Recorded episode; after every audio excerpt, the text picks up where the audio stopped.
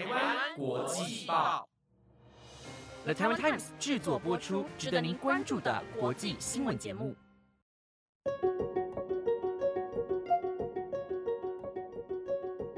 Hello，大家好，我是 Mike，欢迎收听台湾国际报全新系列节目《国际专题周报》的第三集。我们会在每个礼拜日的中午更新这个星期在 Daily 新闻里，我跟资源认为大家需要更深入了解的国际时事。我们会尝试用更深入、更多面向的角度去延伸这些议题。那也非常欢迎听众用 email 告诉我跟资源你想要听到的时事议题和专题类型，又或是给予我们一些回馈。也希望节目能在未来符合你的期待。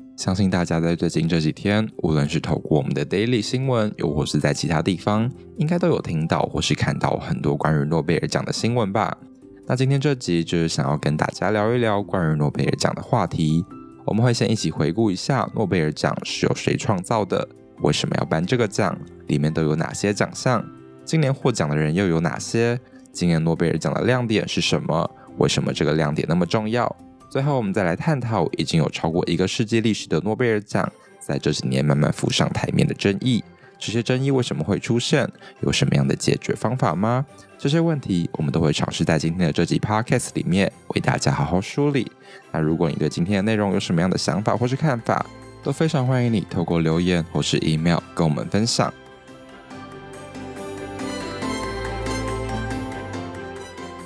相信大家一定对诺贝尔奖这四个字都不陌生，但不知道听众朋友们对于诺贝尔奖的起源还有没有印象？如果你也跟我一样对诺贝尔奖起源的印象已经模模糊糊的话，那就跟我一起再复习一次吧。诺贝尔奖起源于十九世纪的一位瑞典籍化学家阿弗列诺贝尔。十九世纪末期，欧洲大陆每天都会发生三起爆炸案，但诺贝尔持续改进炸药，使得炸弹更有破坏力，而这也吸引了军火商的青睐。诺贝尔改良了炸药，取得了众多的科研成果，也成功成立了许多工厂量产，大量的军火被运送到战场上，而诺贝尔也靠军工制造累积了巨量的财产。不过，诺贝尔终身未婚，也没有小孩。在诺贝尔去世前，他另外三名亲兄弟比自己更早一步离开人世间。诺贝尔终身主张和平主义，但他改良的炸药却被作为破坏及战争的用途。对此，诺贝尔始终感到痛心，也因此在诺贝尔离世之前，他立下了遗嘱，要求将他的财产变作基金，并在每年用这个基金的利息作为奖金，奖励那些在前一年为人类做出卓越贡献的人。而根据他的这个遗嘱，从一九零一年开始，具有国际性的诺贝尔奖就此创立了。一九零一年开始颁发诺贝尔奖，总共有五大奖项。分别是物理学奖、化学奖、生理学或医学奖、文学奖，还有和平奖。不过，一九六八年在瑞典中央银行成立三百周年的时候，瑞典央行设立了经济学奖。尽管这并不是诺贝尔遗嘱里面提到的五大奖项之一，但由于经济学奖也属于诺贝尔基金会专属商标中的一种诺贝尔奖，而且瑞典央行所设的经济学奖也被广泛认为是经济学领域的最高奖项。因此，现在很多人都会把经济学奖跟原本的五大奖项相提并论，而经济学奖也会跟原本的五个奖项在同一场典礼上颁授。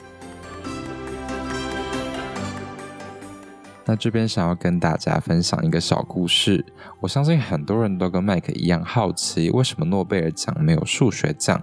那据没有经过事实考证的流传故事的说法是，据说诺贝尔的妻子或是某位女朋友甩了诺贝尔之后，和一位数学家跑了，因此诺贝尔痛恨数学家，才没有在遗嘱里设立有关数学的奖项。不过当然，这个说法是未经考证的啦，大家可以当做八卦小故事听听就好。好，那我们回到诺贝尔奖。今年诺贝尔奖的获奖者有哪些？大家还记得吗？忘记了也没关系，我们一起来复习吧。按照颁奖时间，打头阵的奖项是生理学或医学奖。二零二一年诺贝尔生理学或医学奖由美国学者朱莉亚斯和帕塔普蒂安共同获奖。评审表示，今年的生理学或医学奖得主的重大发现是了解冷和热以及力量如何启动神经脉冲，以及如何感知并适应这个世界。紧接着，十月五号颁发的是物理学奖。二零二一年诺贝尔物理学奖由日裔美籍学者真锅淑郎、德国科学家哈斯曼及意大利学者帕里西共享殊荣，以表彰他们对理解复杂物理系统的开创性贡献。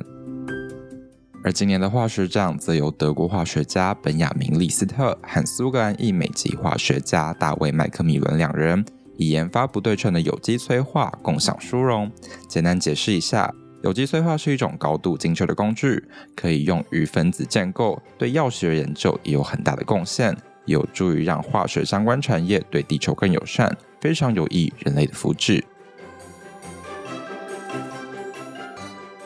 二零二一年诺贝尔文学奖由坦桑尼亚的小说家古纳多德。出生于坦桑尼亚的古纳，在一九六零年代流亡英国，出版的十部小说和一些短篇故事，多带有殖民、难民议题色彩。瑞典书院声明表示，古纳因对殖民主义的影响，以及深陷不同文化与大陆间深渊的难民命运，展现毫不妥协且极富同情心的洞察力而获奖。他的小说摒弃刻板化的陈述，让世人打开眼界，看见陌生而文化多元的东非。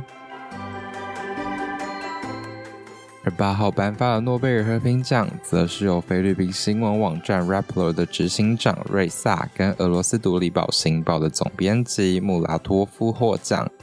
挪威诺贝尔委员会指出，由于两人致力捍卫言论自由，而这正是民主与持久和平的先决条件，因此决定将2021年诺贝尔和平奖颁发给他们。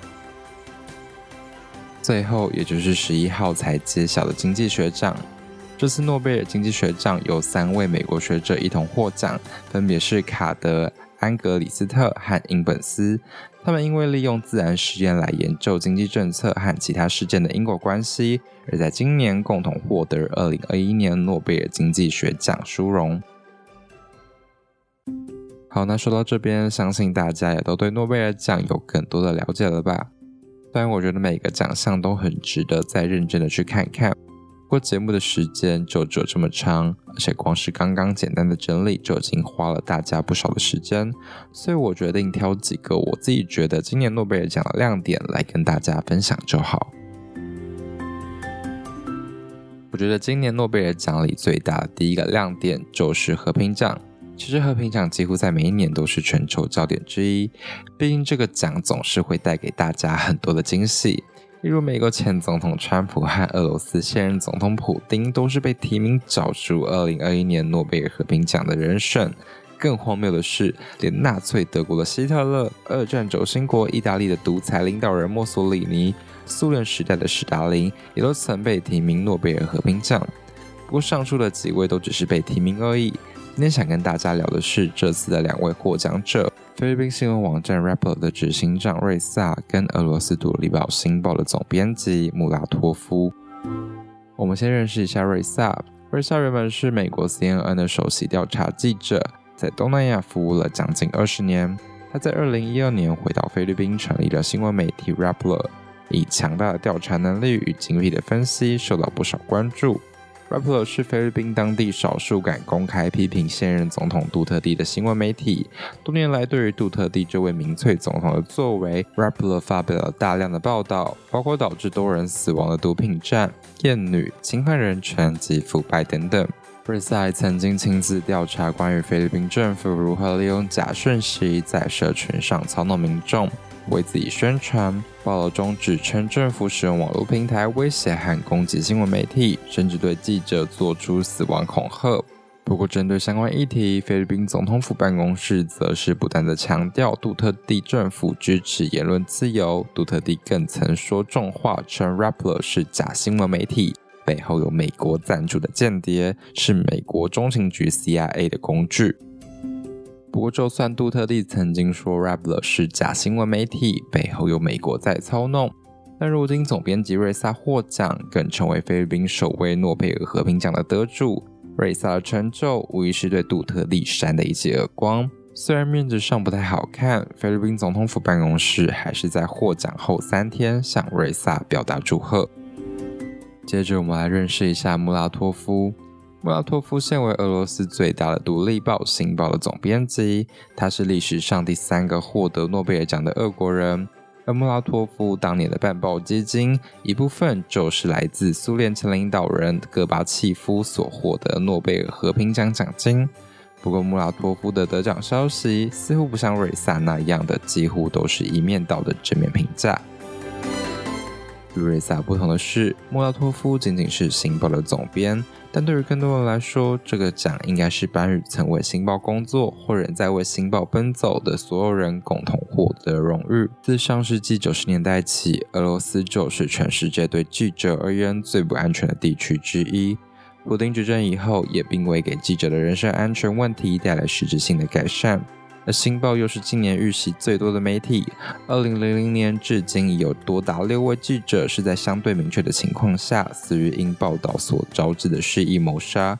除此之外，《星报》编辑部还多次受到各式的死亡威胁和内容不明物质的匿名信件，绝大多数案件至今仍悬而未决。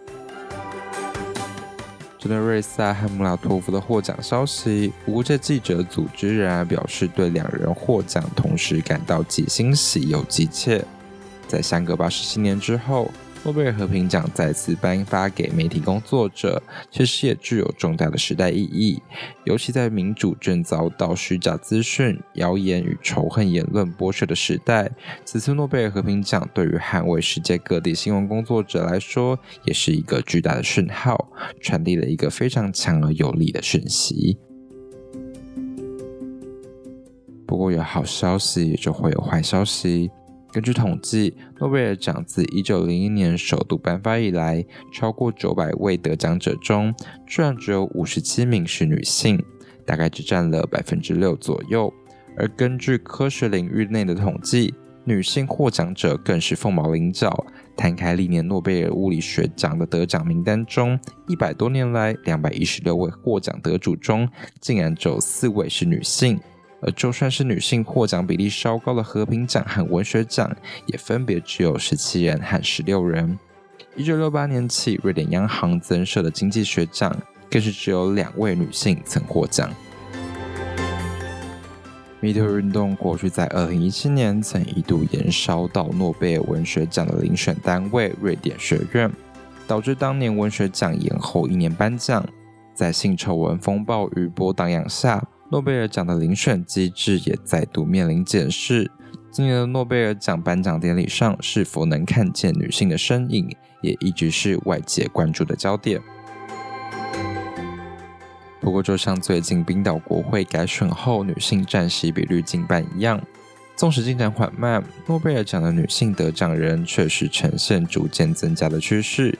以每二十年来计算，从一九零一年到一九二零年中，共有四名得主；而到了二零零一年到二零一七年之间，已经增加到十九名。虽然颁发诺贝尔奖的瑞典皇家科学院已经在早前回应，诺贝尔奖不会对性别或种族设定配额。而今年的诺贝尔奖也只有一名女性获奖人。但我们再回看去年的化学奖，是由两位女性科学家共同夺得的状况。我相信，在越来越多女性科学家出现在实验室的现代，诺贝尔奖在未来一定会有更多的女性获奖。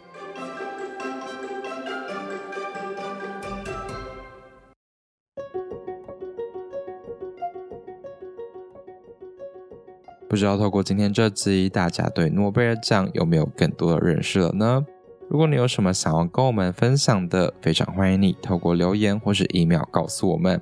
那今天的国际专题周报就到这边先告一个段落喽。下星期的同一个时段会是由资源来主持，那我们两个星期后再见，拜拜。